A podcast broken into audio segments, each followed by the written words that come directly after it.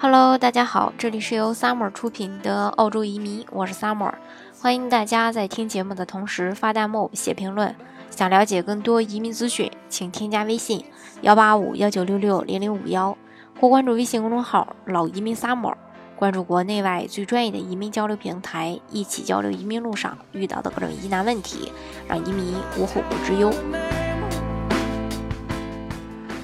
再过几天呢，就圣诞节了。然后呢，澳洲的这个移民局呢，又开始呢搞事情。嗯，澳洲的移民局悄悄的把自己的名字改了，从此呢，澳洲没有移民局。从十二月二十日起，澳洲移民部变身内务部，原移民和边境保护部长 Peter，呃，Dutton 将出任这个新部门的部长职务。这个可不是普通的改名，不单名字变了，权限也变了。原移民局官网的链接也变了，那以后的这个签证提交到哪里呢？嗯，网申的时候还有一个悄悄的链接，网申入口被冷落在了一个小角落，就是网站的一个小角落里边。不知道是不是因为签证官们纷纷抗议说手里的这个案子太多，故意让大家找不到登录口。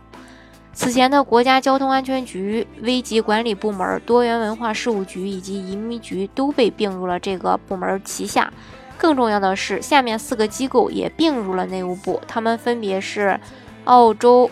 呃澳大利亚边境安全局、澳大利亚刑事情报委员会、澳大利亚联邦警察局、澳大利亚交易报告和分析中心，而澳大利亚。安全情报也将于明年年初加入这个组织。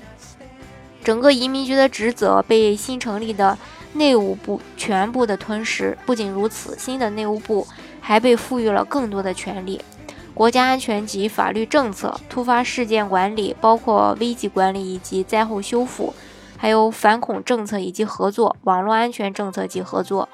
反外事干预、重大基础设施保障、多元文化事务、反暴力极端主义、交通安全等等。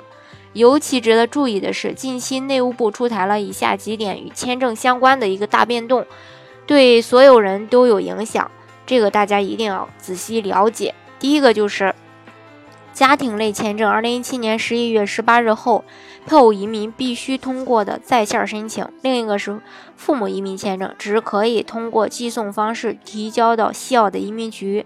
另外一个是临时居留签证，临时期间需要满足新的条款八三零三、八三零四、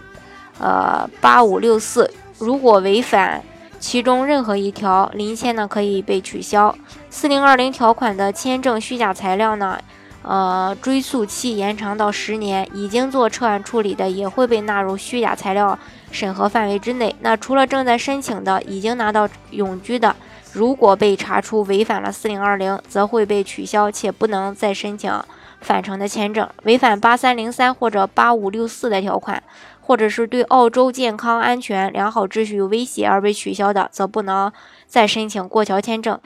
增加限制条款八六二零，要求临时签证申请人不得拖欠澳洲政府医疗费用。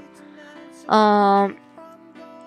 总上给大家说的吧，全新的一个内务部呢，可能会是一个史无前例的强大部门。所以说，大家呢，如果近期有移民的打算，或者说其他的一些呃计划的话呢，大家一定要去了解清楚，以免呢，呃，找不到相关的一个呃申请入口。好，今天的节目呢就给大家分享到这里。如果大家想具体的了解澳洲的移民政策的话呢，欢迎大家添加我的微信幺八五幺九六六零零五幺，或是关注微信公众号“老移民 summer”，关注国内外最专业的移民交流平台，一起交流移民路上遇到的各种疑难问题，让移民无后顾之忧。